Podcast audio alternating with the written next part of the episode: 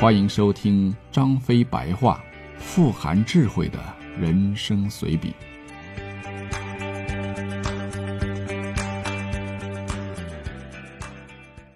第五十四回，历史是谁写的？今天有一件好玩的事儿，在演习阵法的时候啊，有个军士的头盔不小心掉在地上，竟然露出了一头白发，而看他的相貌，不过也就三十左右嘛。于是众人都轰然而笑，军师也忍不住笑了，说：“莫非阁下乃伍子胥转世？”我听着伍子胥这个名字，哎，好耳熟啊，但我却想不起他是干什么的。于是演习完之后，我便去找子龙，却没想到从子龙那里听到了一种前所未有的见解。子龙一本正经的又开始说了：“三哥，你听我慢慢讲。”伍子胥啊，楚国人，在历史上赫赫有名，是个顶天立地的角色。书中写他身长有一丈，腰大有十围，眉广一尺，目光如电，说有扛鼎拔山之勇，惊天伟地之才。在春秋战国时期，端地是一号人物啊，几乎所有的书中提起他来，都是一片赞誉之词。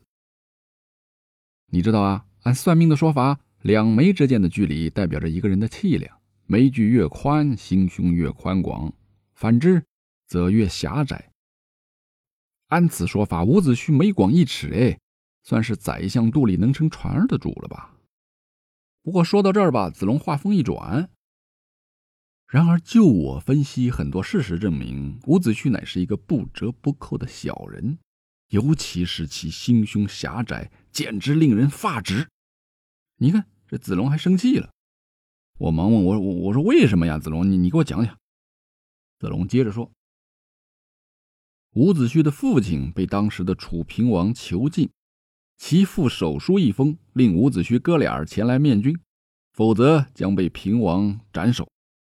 伍子胥认为去了必死啊，于是坚决不肯去。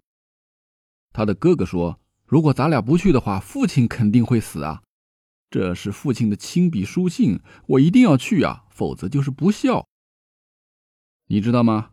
伍子胥这家伙，伍子胥这个家伙跟他兄弟给断绝兄弟关系了，跟他爹也断绝了关系，自己一个人跑了，逃难去了。在离家之前，他觉得自己的妻子是个累赘，于是他把他的妻子给勒死了。你说这叫什么人？而今天早上军师提的那个伍子胥白头。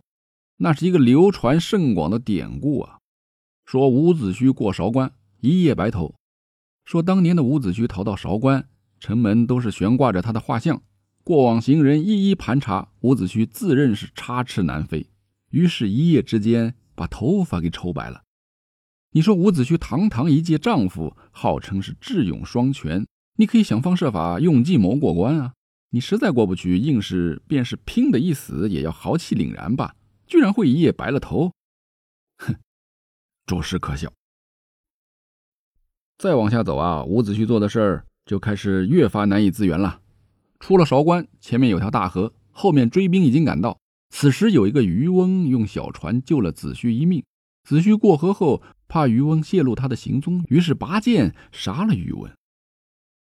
行至溧阳，伍子胥饥饿难耐，见一女子在河边洗衣服，于是上前讨食。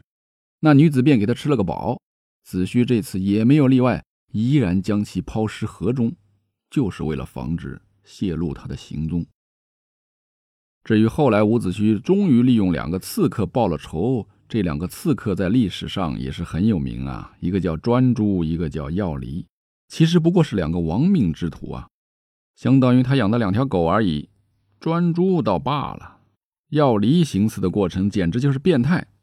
他自知不是庆忌的对手，于是自己出了一个主意，要吴王把自己的妻子给杀了，然后斩断了自己的右手，以此换得庆忌的信任。最终在船上杀了庆忌，自己也不免一死。当然，书上记载的都不是这样说的。他的妻子、渔翁、洗衣女子都是自杀的，他的妻子倒是有可能自杀，但后两个却纯属胡说八道。因为无论从哪个方面来讲，都讲不过去啊！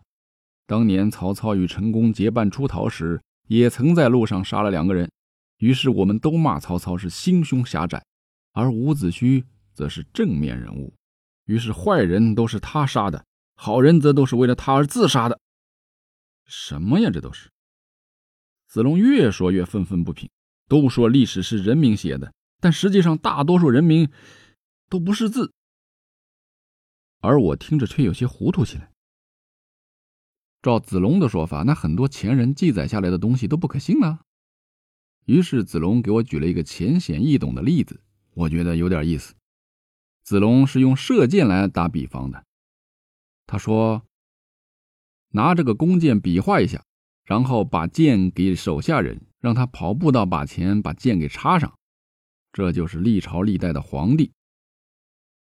跑过去把剑插在靶心上的，这就是历朝历代的功臣。跑错了方向或者跑过去插歪了的。”这是历朝历代的庸臣，见人家快要把剑插上去的时候，在背后突施冷箭将其放倒的，这就是历朝历代的奸臣。在自己的亲戚射出的箭周围画了一个圈儿，标明靶心，这是历朝历代的历史学家。在自己喜欢的人射出的箭上挂了一个死兔子或者去了毛的鸡，这就是历朝历代的评论家。把评论家挂上去的兔子或者鸡换成了烤牛肉或者酱猪蹄，这便是历朝历代的文学家。我一听真有意思啊！我说：“那子龙，你你你是什么家呢？”啊，我子龙想了一下，说道：“哼，把所有的箭都拔了，然后让当事人当着我的面再射一次。嘿嘿，这就是我一个梦想家。你说子龙这家伙。”